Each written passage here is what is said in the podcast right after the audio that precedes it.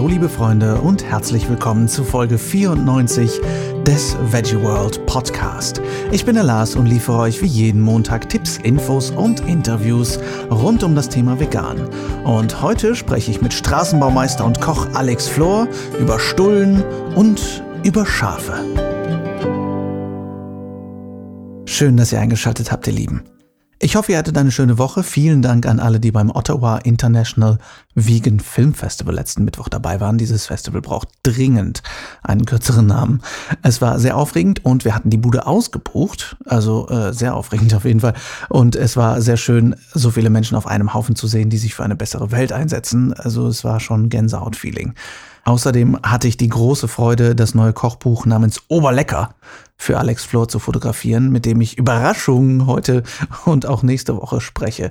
Und ja, ich, ich weiß, ich hatte Dirk Meyer von Greenpeace angekündigt. Leider hatten wir wirklich, wirklich, wirklich, wie sich herausgestellt hat, ein absolut bescheuertes Kabelproblem in letzter Zeit auf der Veggie World, ähm, so dass wir auch dieses Interview bei Zeiten neu aufnehmen müssen. Sorry an alle Beteiligten. Die Podcast-Götter waren mir leider zur Abwechslung mal nicht gesonnen. Heute allerdings sonnen wir uns, oh, Überleitung, äh, wir sonnen uns im strahlenden Strahlemann-Antlitz von Alex Flor, der mit mir auf der Veggie World in Berlin im März über seine ungewöhnliche Reise zum Veganismus gequatscht hat, äh, wie sich sein Leben seitdem verändert hat, über seine Hilflosigkeit, was er auf seine Stulle packen soll und wie ihn das zum ersten Kochbuch gebracht hat. Eine Stulle ist übrigens äh, eine Schrippe, also äh, eine Semmel, also ein Butterbrot, ihr wisst schon. Und jetzt lass mich bloß mit technischen Unterschieden in Frieden, ja? Also eine Stulle. Und ähm, wir sprechen darüber, warum er sich in letzter Zeit mit der Schur von 250 Schafen befassen muss. Wie es für den Straßenbaumeister angefangen hat, hört selbst. Ich halte jetzt meine Klappe und wünsche viel Spaß beim Interview. So, ich sitze hier mit Alex Flor, freue mich sehr darüber. Äh, wir hätten uns noch mal fast kennengelernt auf der Veginale. Genau, genau. Äh, und jetzt sitzen wir hier endlich auf der Veggie World. Alex, vielen Dank, dass du dir die Zeit nimmst. Komm, wir klatschen mal. Das ist Klatsch mal, ja. ja. ja. Also ich freue mich auch, da zu sein, ja. Ähm, für diejenigen, die dich noch nicht kennen, vielleicht magst du dich mal vorstellen, wer du eigentlich ja. so bist. Also, ich bin Alex, genau, so wie du gerade eben gesagt hast. Ähm, ich bin Straßenbauer, bin, habe seit 17 Jahren eine kleine Pflasterfirma mit zwei Angestellten. Genau, bin Straßenbaumeister. Ich habe meinen Meister halt irgendwann gemacht und zu dem ganzen Gekoche bin ich gekommen. Also ich habe halt schon mein ganzes Leben lang mal wahnsinnig gern gegessen. Ähm, meine Mutter ist eine begnadete Köchin und ich sag mal, als ich ausgezogen bin mit 18, sah ich auch noch sehr gut gebaut aus. Äh, ich habe viel, viel Sport gemacht und alles cool. Da, da kann man ja auch viel Essen verwerten bin irgendwann ausgezogen, habe mich selbstständig gemacht und mit dem Sport wohl immer weniger, weil ich einfach viel zu tun hatte. Ähm, dann hast du deine ersten festen langen Beziehungen, dann hast du deine Firma und das Essen war aber immer ein Thema, was abends bei mir war und das wurde halt immer mehr und der Sport immer weniger. Dadurch, dass meine Gesundheit und mein Körper in komplette in eine Disbalance geraten ist. Also ich habe damals mit Ende 20 135 Kilo gehabt. Okay. Und für die, die mich jetzt nicht sehen, ich bin nur 1,76 groß. das heißt, es war wirklich extrem viel. Hatte zu dem Zeitpunkt schon drei Kinder, habe auch noch viel geraucht, also 70, 80 Zigaretten dazu. Ähm, und bin irgendwann an den Punkt gekommen, wo mein ganzer Körper von Schmerzen komplett übersät war. Und auch wirklich so, dass ich nicht mehr aufstehen konnte, meine Arbeit nicht mehr machen konnte. Also was natürlich fatal ist, irgendwie als Handwerker. Ich meine, da ist dein Körper dein größtes Kapital, wenn der nicht mehr mitspielt, ist, ist Murks. Und bin damals von Arzt zu Arzt gerannt. Also ich wusste, mir war schon klar, dass ich extrem viel Übergewicht habe. Und hatte auch zwischendurch immer wieder mal den Ansatz versucht, Sport zu machen und irgendwie weniger zu essen und so. Aber mein Körper, der war schon so vergiftet, ähm, dass er ja irgendwo eine Schutzfunktion ist, dass er sagt, okay, du versuchst zwar weniger zu essen, aber ich lasse nicht einen Gramm von dir los, weil in dem Moment, wo du abnimmst, wird ja auch Fette und die ganzen Gifte freigesetzt und ich würde mich komplett selbst vergiften. Also habe ich gemacht und getan und bin auf meinem Gewicht und auf meinem Zustand und meinem gesundheitlichen äh, Zustand sitzen geblieben. Ähm, von den Ärzten kriegst du zu hören, ja, nimm ab, kriegst du eine Broschüre in der Hand gedrückt mit einem Diätplan. Viel Spaß. Schön. Genau das. Und ich meine, aus heutiger Sicht, so ein Diätplan ist halt der allerletzte Scheiß. Also sind wirklich so eine Broschüre ne, von irgendwelchen Pharmakonzernen irgendwie gemacht. Die anderen Ärzte haben gesagt, naja, du musst Sport treiben, aber beides ging halt nicht. Also ich konnte, selbst wenn ich meine Ernährung damals umgestellt hätte, von diesen Diätplänen, die die mir vorgeschlagen hätten, hätte sich gar nichts geändert. Sport machen konnte ich nicht mehr, ähm, weil mein Körper halt, also weil, weil ich halt überall Schmerzen gehabt habe. Und dann habe ich gesagt, gut, jetzt bist du halt irgendwo in so einer Falle, Anfang 30 oder 30, hast äh, drei kleine Kinder, jetzt liegt es an dir selber. Also entweder kriegt das irgendwie selber hin oder nicht. Und habe mich dann damals mit dem Thema ähm, Selbstheilung befasst, bin dann auf die Ernährung gekommen. Also Ernährung war, wie gesagt, für mich schon immer wichtig und ich hatte mich vorher auch schon mal zwei Jahre vegetarisch äh, irgendwie ernährt. War dann aber, ich habe dann irgendwann meine Meisterschule angefangen und so und das war mir alles irgendwie so, ist zu aufwendig. Das, Essen musste schnell gehen, diente der Nahrungsaufnahme und nicht jetzt irgendwie noch darauf zu achten, tue jemandem was Gutes, äh, was Schlechtes damit. Ja. Also ob nur mir oder Tier äh, ja. oder so. War halt wirklich so und habe dann halt irgendwann wieder alles gegessen. Aber jedenfalls hatte ich dann mit dem Thema Selbstheilung und Ernährung, habe ich gesagt, okay, ich lasse Fleisch wieder weg. Mir ging es dadurch auch, sag ich mal, ein kleines Stückchen besser. Habe so ein kleines bisschen abgenommen, aber so dieses Grundproblem, diese Schmerzen und so, war halt, war halt irgendwie gar nicht. Und ähm, hatte mich während dieser Zeit, wo ich dann Vegetarier war, das waren vielleicht vier Monate, halt ganz, ganz viel mit Veganismus und so beschäftigt. Und wo unser Essen halt herkommt, also gerade die tierischen Produkte. Und habe dann wirklich beschlossen an einem Tag, jetzt ist Feierabend und jetzt gibt es nichts mehr. Irgendwie ja nicht mehr vom Tier. Und wenn ich sage, wenn ich irgendwas sage, ich mache jetzt das oder ich mache jetzt das nicht mehr, dann ist es so. Ne, und habe mich dann da irgendwie langsam versucht reinzuleben, weil von jetzt auf heute nichts Tierisches mehr. Das hieß, ich wusste gar nicht, was ich auf meine Stulle machen sollte. Das war damals eine Zeit, das war 2012. Mhm. Also da waren ja die Supermärkte noch nicht so voll wie heute mit irgendwelchen Ersatzprodukten und so. Und außerdem wollte ich auch gar keine Ersatzprodukte. Also ich wollte wirklich so dieses Ding, ich mache jetzt mein Essen selber. Ähm, habe dann aber wirklich erstmal so Gurkenstulle mit auf Arbeit genommen. Das war natürlich gar nicht befriedigend. Und habe dann immer gedacht, ey, was für ein Scheiß. Und war halt psychisch so total am Ende. Weil ich hatte jetzt für mich schon beschlossen, okay, du bist jetzt halt Veganer.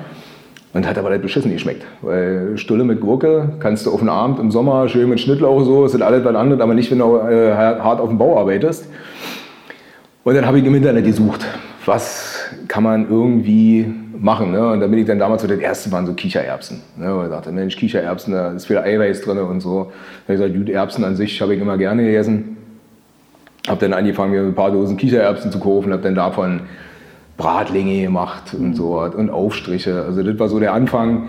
Dann habe ich, sag ich mal, im Regal, wo die Kichererbsen standen, habe ich daneben stehen da steht halt der Reis, nicht nur normaler weißer, sondern da stand dann auch schon, sag ich mal, roter Reis und gelbe Linsen, schwarze Linsen, grüne Bohnen, dicke Bohnen, dünne Bohnen und so hat alles sehr gesucht. Habe ich mir alles irgendwie gekauft und habe experimentiert.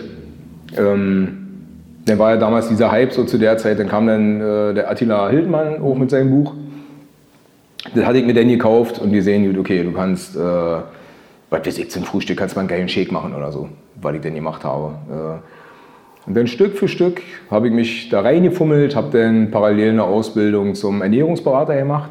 Wow. Nicht um andere Leute zu beraten, das war gar nicht mein, mein, mein Anspruch, sondern wie gesagt, um meine drei Kinder einfach mit allen Vitaminen und Nährstoffen abzudecken, weil ich halt irgendwann gesagt habe, zu Hause gibt es halt nichts anderes mehr. Ne? Das ist irgendwie über ein Jahr haben die immer noch Wurst gegessen und so und irgendwann habe ich gesagt, ich möchte hier zu Hause nichts mehr irgendwie von einem leidenden Tier irgendwie haben. Esst draußen, was ihr wollt, aber zu Hause gibt es halt vegan. Meine Frau ist relativ schnell mit aufgesprungen.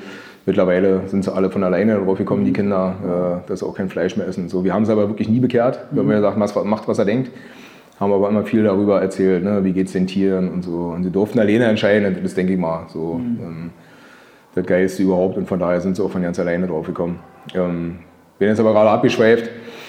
Ähm, Dafür ist der Podcast da. Ja, das dürfen wir. Das, das ist schön. Das darfst du hier. Mhm. Und äh, wie, wie, hast du das geschafft, einen Ernährungsberater zu machen, neben eigener Baufirma? Ja, das war alles sehr schwierig. Also so wie der heute irgendwie äh, auch noch ist. Ähm, der Tag hat ja bloß 24 Stunden, daran können wir nicht ändern. Und habe dann ja tagsüber, sag mal, ich dann auf der Schulbank gesessen, da haben wir einen Ernährungsberater gemacht mit dem Nico Rittenau damals zusammen, den habe ich da kennengelernt. Und dann habe ich halt abends im Büro gesessen, habe meine Angebote gemacht, dann alle Rechnungen geschrieben, bin morgens mit meinen Mitarbeitern auf Baustelle, habe die irgendwie grob eingewiesen, habe mein Telefon immer am Mann gehabt. Und nebenbei gelernt dann für den Ernährungsberater und so und habe halt immer gesagt, okay, das geht ja irgendwann wieder vorbei. Ich möchte ja nicht in der veganen, im veganen Bereich arbeiten oder so. Ich mache halt meine Baufirma und das ist ja alles nur für mich. Dachte ich damals. Äh, dann hatte ich diesen Abschluss gemacht. Ähm, und das war echt cool, weil ich dann, sag ich mal, das geballte Wissen hatte, was braucht man Nährstoffen, was braucht man Vitaminen, äh, was steckt wo drin. Ich sag mal, da habe ich dann so, so was wie Chiasamen, so was, das kannte ich vorher nicht. Mhm. Ne? Also, dass man gesehen hat, okay, aus Samen und Saaten kriegst du bestimmte Nährstoffe her und Vitamine und so. Und alleine dadurch ist mein, ähm, ja, meine Küche halt absolut vielfältig geworden und das hat mir einfach immer mehr Spaß gemacht. Bis die Leute irgendwann gesagt haben, Mensch, mach doch mal irgendwo Kochkurse. Na, ich gesagt, na, Alter, wer kommt da zum Straßenbaumeister irgendwie zum Kochkurs oder so, ne? Und dann bin ich damals zur Volkshochschule gegangen und habe gesagt, hier, passt mal auf, ich bin Pflanzenfresser, äh, bin ausgebildeter Ernährungsberater, habt ihr irgendwie Bock, dass ich vegane Kochkurse mache? Ja. Und da haben wir gesagt, mal kicken, ob sich da einer meldet. Und ich wohne ein bisschen mehr ländliche Gegend äh, außerhalb von Berlin. Und dieser Kurs war ratzfatz voll. Ja. also es war wirklich äh, Hammer, hat mir auch total Spaß gemacht. Also hat mir wirklich Spaß gemacht. Das war aber damals im Winter, da hatte ich Winterpause, da war das alles kein Ding.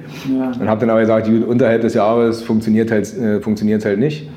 Und dann waren wir 2015 auf der Hochzeit von einem meiner besten Freunde, von dem Patrick Babumian, von dem Strongman. Und da habe ich ein paar Leute von Peter kennengelernt. Echt geile Leute und ein, zwei Bierchen getrunken und äh, der eine sagte dann irgendwann, warte Alter, du bist Ernährungsberater und Straßenbaumeister und du kannst kochen und du bist so ein offener, lustiger Typ irgendwie, hast halt Bock vor der Kamera zu stehen, weil wir wollen irgendwie eine Kochshow machen, um die Männerwelt zu erreichen. Ne? Damals war es ja so, also ist auch, ist auch heute noch so, eine Frau kannst du relativ schnell irgendwie so mit Gesundheit und Schönheit irgendwo die vegane Lebensweise ein bisschen näher bringen. Bei meinem Mann ist es schon schwieriger, so wie bei mir damals auch. Ich bin so ein Bratwurstesser und Bulettenesser, also bin ich auch heute noch. Ähm, nur heute mache ich es mir halt aus äh, pflanzlichen Zutaten. Aber auf jeden Fall, wie gesagt, naja, Mensch, wie sieht es aus mit einer Kochshow? Und der hat gesagt, du, ich habe noch nie vor der Kamera gestanden, also müssen wir kicken. Und da haben die damals eine richtig geile Küche gemietet, eine Wohnung gemietet in Kreuzberg. Und da haben wir es irgendwie ein halbes Jahr später getroffen. Dann haben wir in zwei Tagen sieben Videos durchgeknallt. Und das war so geil, das hat mir so einen Spaß gemacht. Also wir haben dann damals Gerichte rausgesucht, Gulasch, Buletten, gefüllte Paprikaschoten, um wirklich so den Männern irgendwo zu zeigen, ja, Alter, du kannst alles essen wie vorher. Das schmeckt genauso geil. Du hast halt keine Probleme mehr irgendwie. Also ich hatte ja keine Magenprobleme, ja nicht mehr, ne, was ich ja vorher mal hatte. Und diese Videos sind damals zunächst von über Men's Health ausgestrahlt worden. Das war richtig cool. Also mit denen haben wir damals eine Kooperation gemacht. Wir hatten eine riesen Reichweite. Die, selbst die Sportler sind da total drauf abgegangen auf, auf dieses Essen. Das war echt cool. Dann haben wir es über die Peter-Kanäle rausgehauen, also YouTube, Facebook und so. Und dann hieß es immer nur noch, ey, wir wollen, hier kocht Alex und so geil und bodenständige Gerichte und also mein Essen ist halt wirklich ganz simpel, so mit Zutaten, die halt jeder irgendwo zu Hause hat. Ich glaube, das macht dich auch sehr einzigartig, ne? weil du so sehr, ich sage jetzt mal ganz blöd, du bist so auf Augenhöhe mit deinen, mit deinen genau. Leuten und du kochst halt sehr urdeutsch viel. Genau, ne? richtig, und richtig. ich glaube, gerade zu der Zeit 2012, 13, 14 war, war vegan auch so neu und ja. war so exotisch. Ich weiß noch, das erste Buch von Attila, was wir hatten, war Vegan for Fit, wo es dann irgendwie Orangenpfannkuchen mit mhm. angebratenem Spargel gab und mhm. irgendwie Amaranthsoße und denkst, ja und dann alles kommt Mandelmus und du denkst, was, ich will doch nur ein Spaghetti Bolognese. Genau, genau das, genau das. Aber deswegen, ich glaube, das, das kann ich mir sehr gut vorstellen, dass das dann gut ankam. Und Krass. War jetzt auch gerade hier nach der, nach der Kochshow. Mhm. Äh, was hast du gemacht auf der Kochshow? Äh, ich habe Blumenkohl-Buletten gemacht, also Buletten aus Blumenkohl, total geil. Mit Lupinenmehl, also wirklich auch eine schöne Eiweiß. Äh, heilige Geschichte und hast aber trotzdem wie eine Berliner Boulette, wie du das halt kennst. Ne? Kannst halt Senf drüber klatschen und hast halt das Gefühl, was du halt schon die letzten 40 Jahre gegessen hast. Mhm. Äh, mit Feldsalatpesto und dann habe ich gemacht so eine Jackfruit-Reispfanne. Also saßen auch wirklich viele im äh, Publikum, die noch nie Jackfruit gegessen haben. Also okay. war echt ganz geil. Aber es saßen viele da, die mich halt schon seit irgendwie drei, vier Jahren kennen, seit meinen ersten Videos. Und die sagen alle, ey, wir haben, wir wussten damals ja nicht mehr, ja, wir wollten Veganer sein und bla bla bla. Und so diese ganze Hipster-Küche und was weiß ich nicht, ja, das ging irgendwie alles ja nicht, weil ey, ich habe hier keinen Bioladen bei mir im Dorf und so. Und dass die Rezepte den wirklich gezeigt hat, es geht ganz normal mit deiner Kartoffel, mit deinem Porree, was du zu Hause hast. Heute ist es ja glücklicherweise so, du kriegst auch Mandelmus im Kaufland und so. Ja, ja, Also ja, klar. Du kannst jetzt überall hingehen. Ich will auch nichts gegen Mandelmus sagen, Nein, aber nein, nein, das ist genau das Ding. Ne? Du, Ähm, du, musst, du kochst mit einfachsten Zutaten. Genau. Das das. Und meine ersten Rezepte damals waren auch wirklich alle komplett ohne diese Zutaten. Ne? Mhm. Heute ist es natürlich so, ähm, ich habe, bevor ich das Buch angefangen habe oder während äh, ich mein Kochbuch geschrieben habe, ähm, habe ich gesagt, ich gehe durch Aldi, durch Lidl, durch Plus, Kaufland, Edeka und alles, sag ich mal, wo die Leute so normal einkaufen gehen. Also ich gehe sehr gerne in den Bioladen, aber nicht jeder hat irgendwo den Anspruch, rein Bio zu essen. Also bin ich in die Läden gegangen, wo die Masse einkaufen geht. Und habe mir geguckt, was gibt es überall an Zutaten, ähm, um das einfach, das Buch so zu gestalten, dass man sagen kann, geil, ich habe jetzt hier 80 Rezepte, wo ich in Aldi gehen kann, wo ich ins Kaufland gehen kann, in Edeka gehen kann, und kann mir diese ganzen Sachen kaufen. Und wenn ich, sage mal, irgendwo Mandelmus verwende oder wenn ich irgendwo Hefeflocken verwende, dann findest du das im Buch immer wieder. Also dass du nicht jetzt irgendwie für ein Rezept äh, irgendwie sowas kaufst und dann steht es irgendwie rum und ein halbes Jahr später fliegen dir dann da die Motten raus, weil ja automatisch passiert. Und das ist so geil. Wenn du dann das Feedback kriegst und sagst, ey, das ist so genau dieses normale Essen. Ne? Ich meine, ich esse auch gerne, wenn ich irgendwo im veganen Restaurant bin. Ähm, du, die machen, die machen ja manchmal Shishida auf dem Teller und mit aufgepufften, was weiß ich nicht, irgendwas. Das sieht ja alles mega geil aus und ich esse es auch total gerne. Aber ich muss halt auch satt werden. Und äh, sättigen tut mir so ein Essen halt nicht. Und deswegen heißt mein Buch auch mit dem Untertitel Vegan satt. Also das, was du bei mir kochst, davon wirst du satt. Ja, ich glaube, was, was auch das, ähm, das Ding ist, da habe ich heute auch mit einem Personal Trainer drüber gesprochen, ähm, dass das so alltagstauglich auch sein muss, Mhm. nicht nur vom Nährstoffgehalt oder vom Sattmachen, sondern dass du das zeitlich auch hinkriegst. Genau. Weil du kennst das wahrscheinlich am besten, du hast Kinder, du hast eine Ja. Arbeit, du bist selbstständig, Ja. da bleibt ja nicht so viel Zeit. Richtig. Und da finde ich es auch spannend, dass du es trotzdem hinkriegst, zum Beispiel zu kochen, überhaupt. Ja, also ich habe natürlich auch das Glück, das muss man natürlich immer dazu sagen, dass ich Spaß am Kochen habe. Ja. Das heißt, ich stelle mich auch abends die Viertelstunde, 20 Minuten, wie auch lange das auch immer dauert, wirklich gerne dahin. Wenn einer nur partout nicht kochen mag, dann sind für den auch schon 20 Minuten irgendwo zu viel. Ja, ja. Dann sagt er, dann kann ich mir natürlich auch äh, irgendwie eine Pizza holen in der Zeit oder so. Aber ich sag mal, dieses kleine bisschen Zeit, und das ist nicht viel, wenn man mal sagt, ey, 20 Minuten und dafür hast du nachher ein geiles Essen, also was satt macht, was schmeckt, was gesund ist. Also ich opfer das gerne dafür. Ja. Und vor allem für meine Kinder ist das halt gut, dass die sehen, es wird halt frisch gekocht. Ja. Ja, also wir, ich koche immer nur aus rein frischen Zutaten und versuche wirklich meine Küche, also das Großteil wirklich Gemüseküche ist. Ich esse auch sehr, sehr gerne hier dieses äh, getrocknete Soja und, und so was.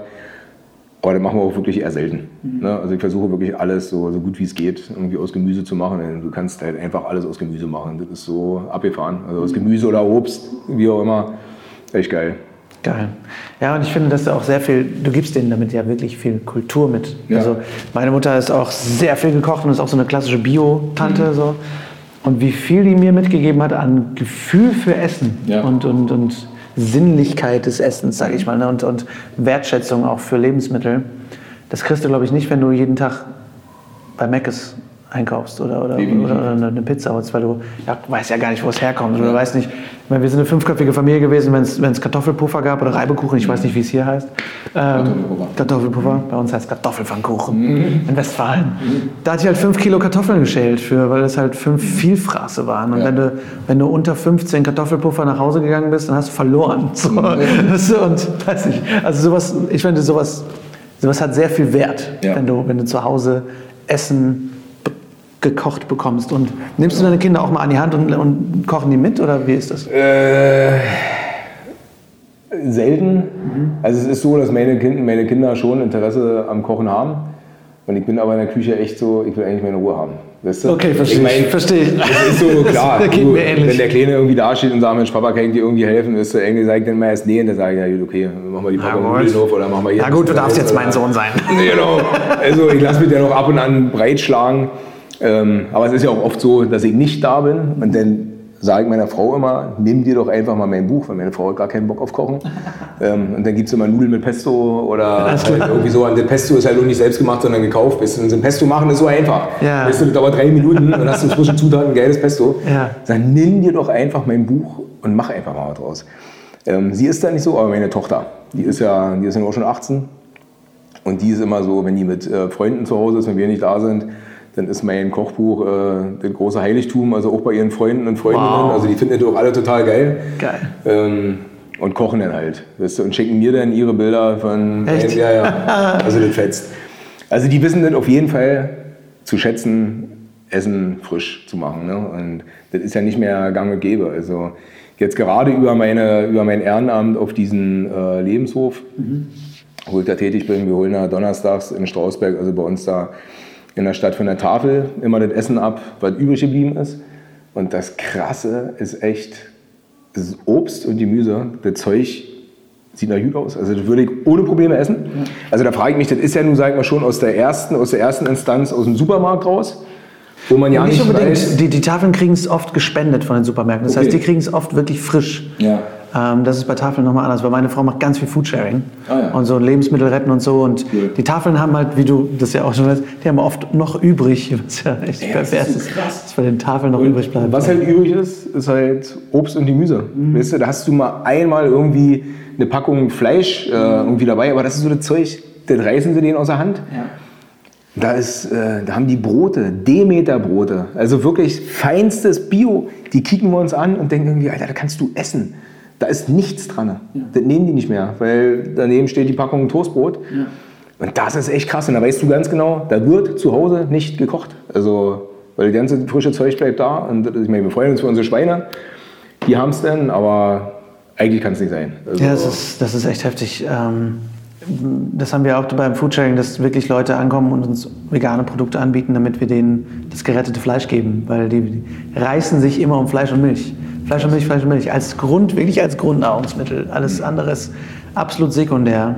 Und, und die Menge, die du beim, beim Foodsharing kriegst, ist wirklich, das ist wirklich pervers. Also gerade wenn ihr Richtung Lebenshof unterstützen denkt, dann müsst ihr das echt mal anschauen, weil der Großmarkt wirft alle zwei Tage zwischen drei und sieben Tonnen Lebensmittel weg. Alle zwei Tage. Und das ist ein Großmarkt in Düsseldorf.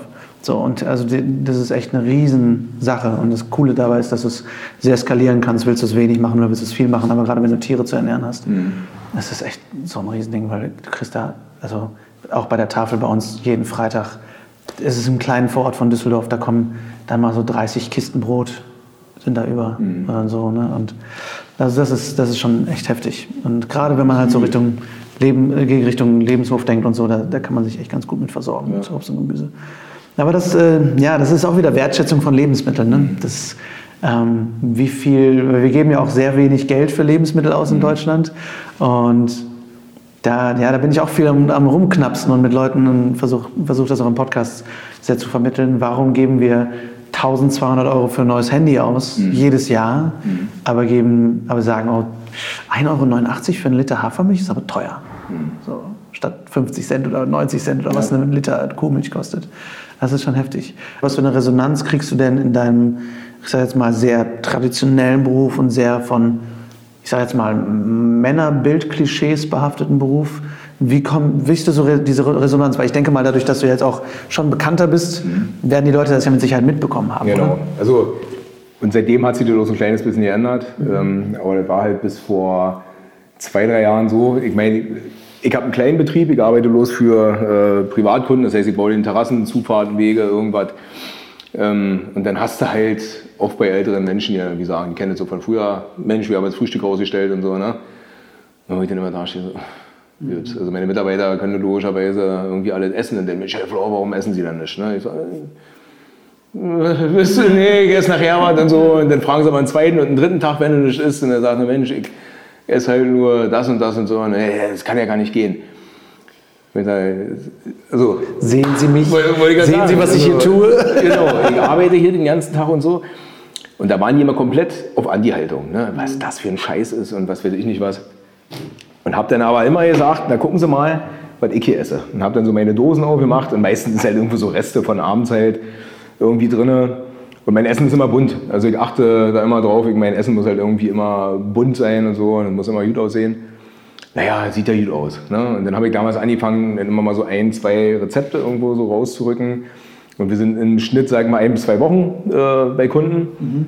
Und zum Sch- Schluss hin kamen die Leute immer an, also die Frauen dann meistens, Mensch, Herr Flor, Herr Flor, ich habe das jetzt meinem Mann auch mal gekocht und so. Und das ist ja Wahnsinn. Man kann ja Gulasch auch ohne Fleisch machen und das schmeckt ja ganz genauso lecker. Und das hat er ja manchmal gar nicht mitgekriegt. Also man kriegt die schon schnell begeistert. Aber meine Mitarbeiter zum Beispiel, ich glaube, für die bin ich immer noch ein bunter Vogel. Ich meine, die kommen irgendwo aus äh, noch weiter ländliche Gegend vom Dorf. Mhm. Wenn ich denen irgendwas von Massentierhaltung und Tierwohl und weiß nicht was erzähle, dann denke ich, was willst du denn? Mein Nachbar, der hat seine drei Gänse da rumzulaufen und so. Da ist das natürlich auch nochmal ein kleines bisschen, äh, die sehen es nochmal anders, wobei sie ja trotzdem genau denselben Müll im Aldi und überall kaufen. Also die kriegen ja nicht ihre Eier vom Nachbarn. Und, ähm, aber für die ist das schwierig. Sag mal, so weiter du auf eine ländliche Gegend gehst, ähm, wird es schwieriger.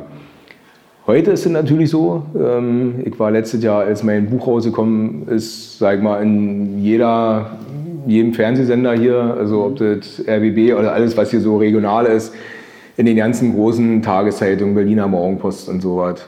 Und von daher kennen die mich natürlich. Ne? Und denken dann irgendwo, Mensch, die sind doch, die, äh, die sind doch der, der, der Pflanzenfresser und so. Du hast einen ganz anderen Einstieg. Die wissen, ich mache das schon über Jahre. Ähm, ich bin kein Hungerhaken. Ich habe kleinen Bauch, ich habe keine dünnen Arme, ich bin ein stinknormaler Typ, acker den ganzen Tag. Und früher haben die Leute von mir einen Zollstock in der Hand gedrückt gekriegt, so als Dankeschön nach einer Baustelle. Heute kriegen sie alle ein Kochbuch von mir. Und das Allergeilste ist, also war heute auch einer auf, äh, auf der Messe hier, dass ich sag mal von 30 Kochbüchern, die ich so im letzten äh, November, Dezember meinen Kunden so zu Weihnachten mitgeschenkt habe, dass drei dabei waren, die gesagt haben, die komplett umgestiegen sind. Wow weil die Frauen einfach gesagt haben, ey, das ist so einfach nachzukochen und sind einfach begeistert von mir gewesen, dass sie gesehen haben, ey, der Typ arbeitet. Der arbeitet ganz normal. Das ist ja so diese Angst, die jeder irgendwie hat. Ja. Ich ändere irgendwas an mir und werde dann irgendwie hässlicher oder schwächer oder irgendwie sowas. Also jeder hat ja Angst, irgendwas zu verlieren. Ja. Ne? Ähm, und wie cool, dass die kommen und sagen, ey, danke. Also wir haben zu unserer geilen Terrasse nicht nur irgendwie ein schönes, wohliges Gefühl gekriegt, sondern auch einen komplett anderen äh, Blick auf Essen, auf Gesundheit und sowas. Das ist total cool. Wir hatten einen Arzt vorhin, der saß mit im, äh, im Publikum, der hat mir vor zwei Wochen Blut abgenommen. Der hat gesagt, Mensch, und alles in Ordnung und was weiß ich nicht mit dem Blut. Und er hat gesagt, ist ja, eigentlich ist das eigenartig, ne, weil ich gerne Pflanzenfresser bin und so. Ja, kann ja gar nicht sein, ne, weil äh, Eisen stimmt ja und das und B12 und äh, was weiß ich nicht was. Ich sage, naja, ich sorge natürlich auch vor, also ich mache mal so eine Spritzenkur alle zwei Jahre B12. Ähm, und ich sage, mit Eisen habe ich noch nie Probleme gehabt. Also ich lutsche nicht an der Eisenstange oder irgendwas, ich esse ganz normal. Ähm. Und dann habe ich denen in fünf Minuten erklärt, wie es mir mal ging mit meinen 135 Kilo, was ich so tagsüber mache. Und das wollte er mir nicht glauben. Und dann habe ich natürlich gesagt, na gut, wenn Sie abends mal eine Minute haben, dann gehen Sie mal ins Internet, geben Sie mal, hier kocht Alex ein, gucken Sie mal Videos von mir. Und vorhin kam seine Frau an, das war vor circa ja, 14 Tagen äh, oder drei Wochen, und die hat gesagt, ich habe ihren Mann innerhalb von diesen fünf Minuten da so den Kopf verdreht, dass sie sich abends nur noch meine Videos angeguckt haben. Wow. Sie jetzt zu Hause nur noch vegan kochen. Der Typ wow. auch ein Riese mit dem übelsten Bauch, also ein Arzt. Und der kam vorhin an, der hat gesagt, das ist das Geilste, was ihm in den letzten Monaten je passiert ist.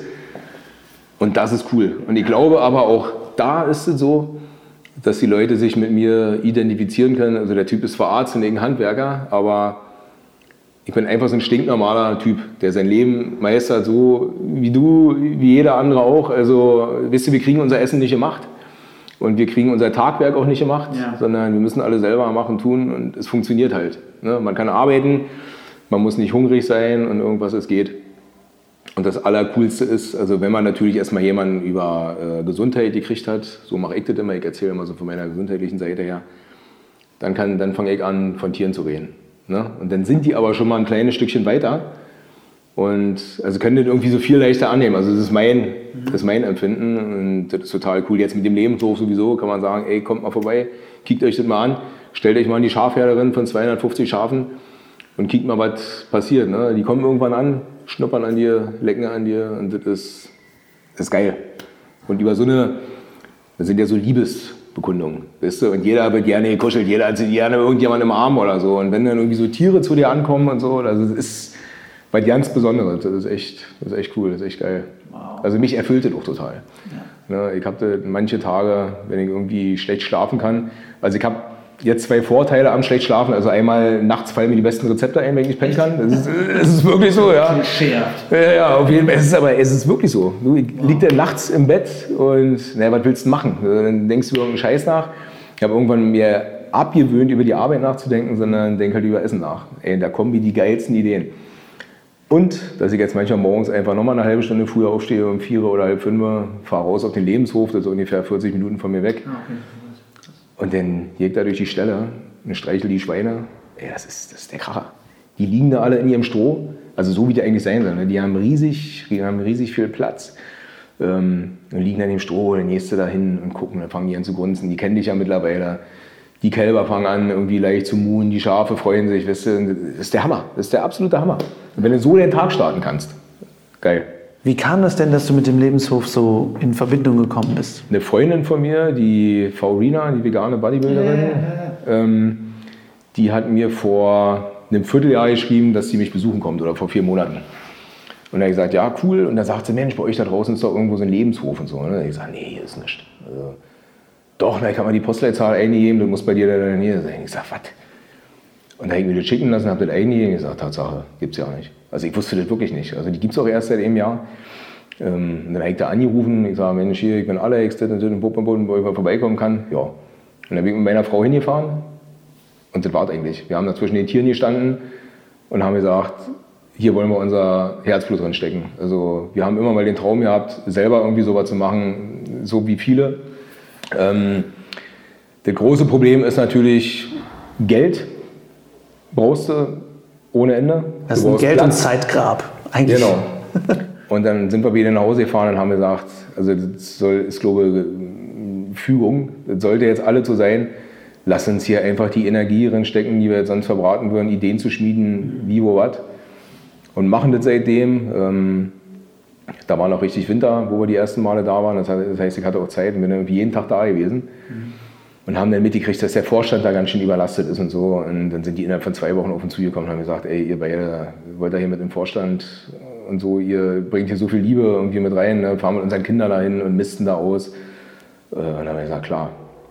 Da ist die Nicole Just, die, mhm. äh, die Kochbuchautorin, die ist da auch mit dabei. Okay. Und also das fetzt. Und Nicole ist jetzt auch gerade in diese Richtung da gezogen. Okay.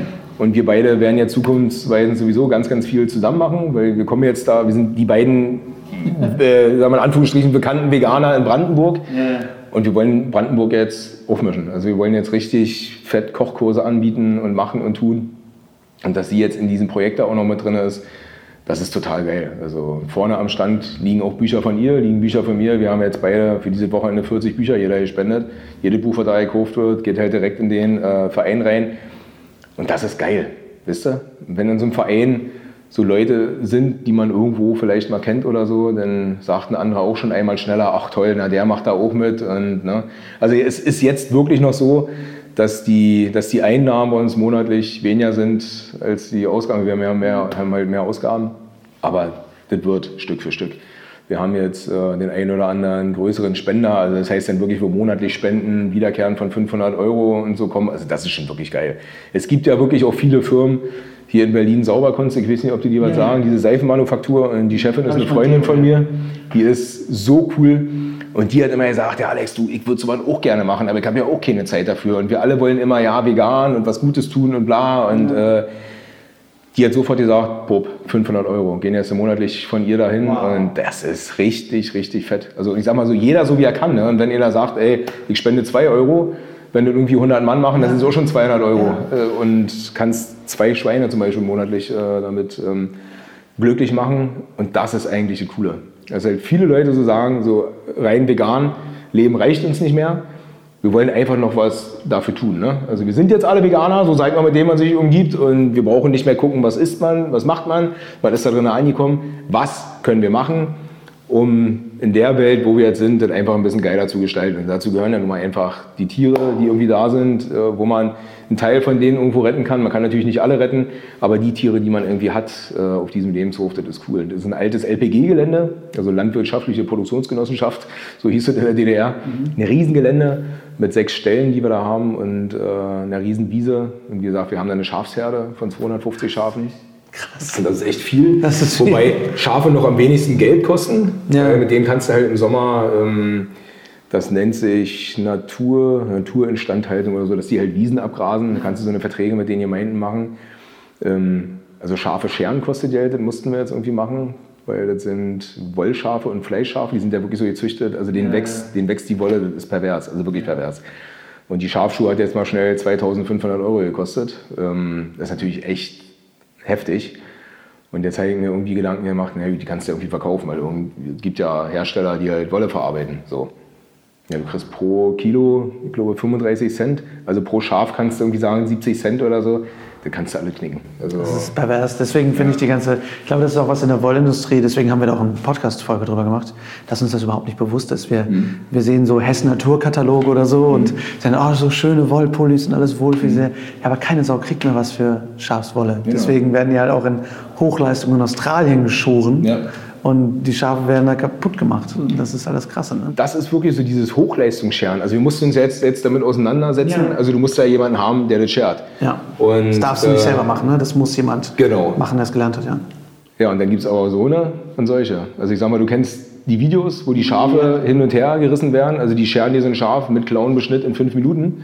Da ist so ein Schaf fertig. Danach blutet es aber auch. Und also es ist wirklich Horror. Und du kriegst jemanden, der macht das halt vernünftig. Aber der, der horrormäßig schert, der nimmt 4 Euro pro Schaf. Der halt vernünftig schert, nimmt 12 Euro pro Schaf. Wir haben jetzt, ich meine, das ist eine Arbeit wert. Das haben wir jetzt, wisst ihr, und wir machen jetzt gerade diesen Spendenaufruf, also das ganze Wochenende sämtliche Spenden gehen jetzt wirklich in die Schafschuhe äh, irgendwie rein. Also die haben wir jetzt gerade scheren lassen. Aber auch da gibt es wirklich Leute, die das geil machen. Ey, die kommen an, nehmen sich das Schaf, streichen das in die Box drin und dann wird ganz entspannt geschoren, so dass das für das Schaf irgendwie cool ist, weißt du? Ein Schafsfriseur quasi. Ein Schafsfriseur, ganz genau. Und da werden die Klauen vernünftig abgeschnitten und nochmal rübergefeilt, dass die nicht mit angerissenen äh, Dingern da irgendwie rumlaufen und so. Aber man muss sich halt, das ist jetzt halt gerade so unsere Arbeit, man muss, muss wirklich kicken, wo kriegt man geile Leute her, die halt selber auch so diesen Anspruch haben, ich will dem Tier halt nichts Schlechtes, wisst ihr? Das ist ja eine der größten Herausforderungen von so einem Lebenshof. Der wird ja einfach kein Geld abwerfen, weil du die Tiere nicht nutzt. Richtig. Was sind eure größten, also du hast gerade schon erwähnt, dass, dass Firmen das machen, dass ein paar Leute so spenden. Was sind sonst so eure größten Geldgeber?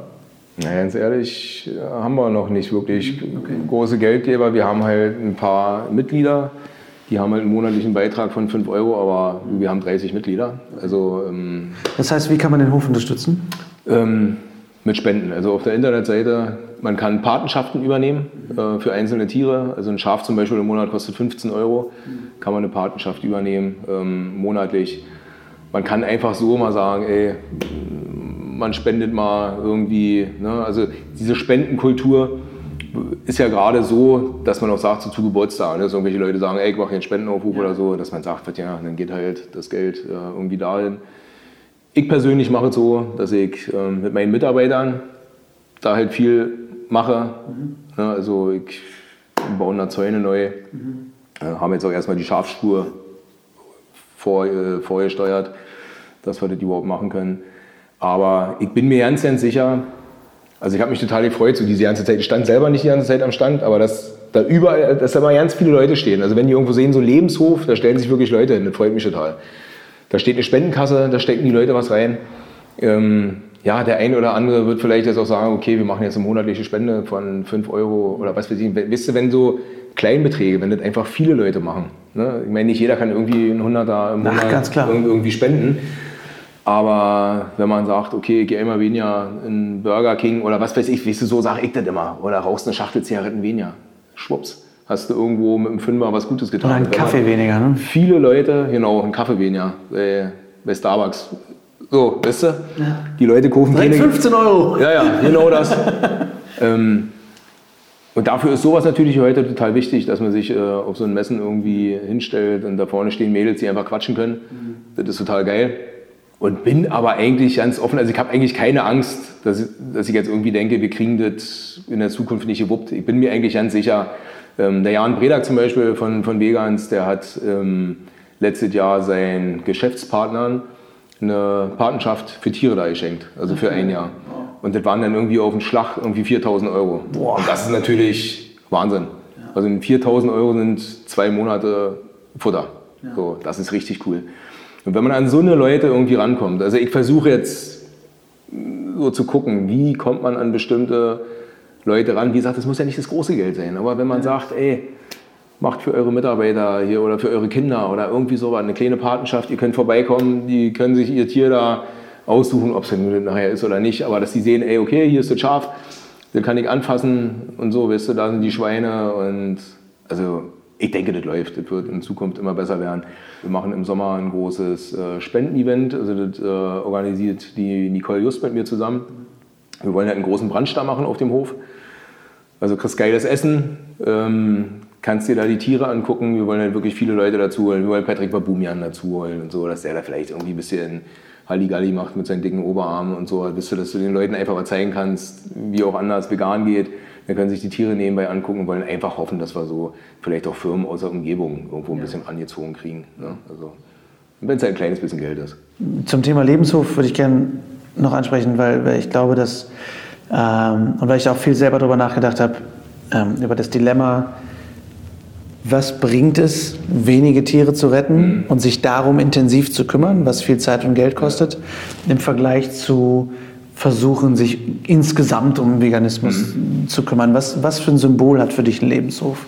Die Leute, sagen wir mal so, ähm, ich versuche natürlich Leute dahin zu kriegen. Und ich sage mal, das Geilste überhaupt, wenn du vor einem Kälbchen oder vor einem Schaf stehst und in diese Augen irgendwie reinguckst, ähm, und die Kälber sind da, also das sind, das sind halt noch Kälber und die sind ja wirklich so drauf, die kommen ja zu dir und kuscheln mit dir. Ja, und die meisten der Menschen finden einen Hund geil oder finden eine Katze geil, weißt du, weil sie einfach so dieses, dieses Bedürfnis, ich habe jemanden, der gehört nur mir, weißt du, der guckt nur mir so in die Augen und der liebt mich mehr als alle anderen. So eine Kuh kickt jeden, so an. Also das ist das, was mir jetzt über die letzten Wochen aufgefallen ist. Also wie, wie offen die sind und was die für eine Nähe von den Menschen suchen. Und da sind ganz viele Leute, die mit einmal so, boah, krass. Und dann hast du so diese, ja, Alter, das ist das, was du da gerade anfasst und streichelst und bei dir irgendwie die Luft zum Atmen nimmt, weil es so berührend ist. Das ist das, was du dir auf deine Stulle schmierst. Und ähm, dass man da wirklich zeigt, ey, das sind Lebewesen. Mit denen, also wir können dort miteinander, ne, du kannst, da, kannst dich zwischen die hinlegen. Die legen sich nämlich hin und schlafen. Da tut dir keiner was. Das sind friedliche, das sind friedliche Tiere. Und wenn man jetzt so sieht, so diesen Frieden, den die Tiere in sich haben, dass ich dann sage, Alter, und das nutze ich aus, diesen Frieden, den ich mir ja zu Nutzen mache, weil ich finde es ja schön, wenn mir so ein Tier in die Augen guckt, dass ich irgendwie ein Steak in der Pfanne habe oder dass ich meine Milch zu trinken habe. Und das, das, das ist so mein, mein, mein Ding von einem Lebenshof, dass man Leuten einfach die Augen öffnen kann. Ne? Dass ein Tier nicht irgendetwas ist, sondern einfach was, was Freude bringt und was genauso, jeder hat das Recht auf Leben ob das ein Schaf ist, ob das ein Hase ist, ob das eine Gans ist. Ich kann Gänse zum Beispiel nicht leiden, aber trotzdem hat die Gans das Recht zum Leben. Wahre Worte, würde ich sagen. Es macht mir echt Mut zu sehen, dass ein Typ wie Alex, den vor sieben oder acht Jahren sicherlich niemand, er selbst eingeschlossen, für einen Tierrechtler oder einen Veganer oder einen Koch gehalten hätte, dass so jemand heute so viel erreichen kann. Ein perfektes Beispiel dafür, dass wir alle das Beste aus uns und auch aus dem Planeten herausholen können. Also reingehauen, hätte er wohl gesagt. Krempelt die Ärmel hoch und werdet so aktiv, wie ihr nur könnt. Und wenn ihr dabei Hunger bekommt, gar kein Akt, schaut einfach auf Alex Seite vorbei. Da findet ihr auch sein Buch. Ich verspreche euch, es lohnt sich. Der Kerl kann wirklich kochen. Ich durfte schon ein paar Tellerchen bei ihm in der Küche verdrücken. Und wenn ihr den Lebenshof Lasst die Tiere leben in Brandenburg unterstützen möchtet, auch diese Homepage gibt es natürlich in den Shownotes. Ich hoffe, die Folge hat euch gefallen. Schreibt mir natürlich gern wie immer eure Fragen, Themenwünsche und Gedanken an lars at veggieworld.de oder bei Instagram at larswalterofficial und folgt uns auch gern at official veggieworld. Schreibt uns natürlich auch gern für unsere Jubiläumsfolge in sechs Wochen, wo wir unser großes Bullshit-Bingo veranstalten, eure besten, schlimmsten oder einfach absurdesten Argumente gegen Veganismus, die wir dann im Podcast zeigen und natürlich mit sinnigen Antworten bestücken werden. Wenn ihr mögt, Heute ist auch ein neues Video meiner Reihe Klartext online gegangen. Ich spreche über einen neuen EU-Gesetzesentwurf, der uns Worte wie Veggie Burger oder Milchalternative verbieten soll. In Frankreich ist das schon Realität, jetzt soll es EU-weit Realität werden. Ein Thema, bei dem mal jemand Klartext reden musste, fand ich. Deswegen dieses Video. Findet ihr natürlich auch in den Show Notes. Wir hören uns nächsten Montag wieder. Da spreche ich mit Alex über Bud Spencer und Terence Hill, über sein Buch und über Zukunftspläne. Es wird wieder spannend und natürlich lustig. Bis dahin wünsche ich euch eine wunderschöne Woche. Vielen Dank fürs Zuhören. Ciao, ciao.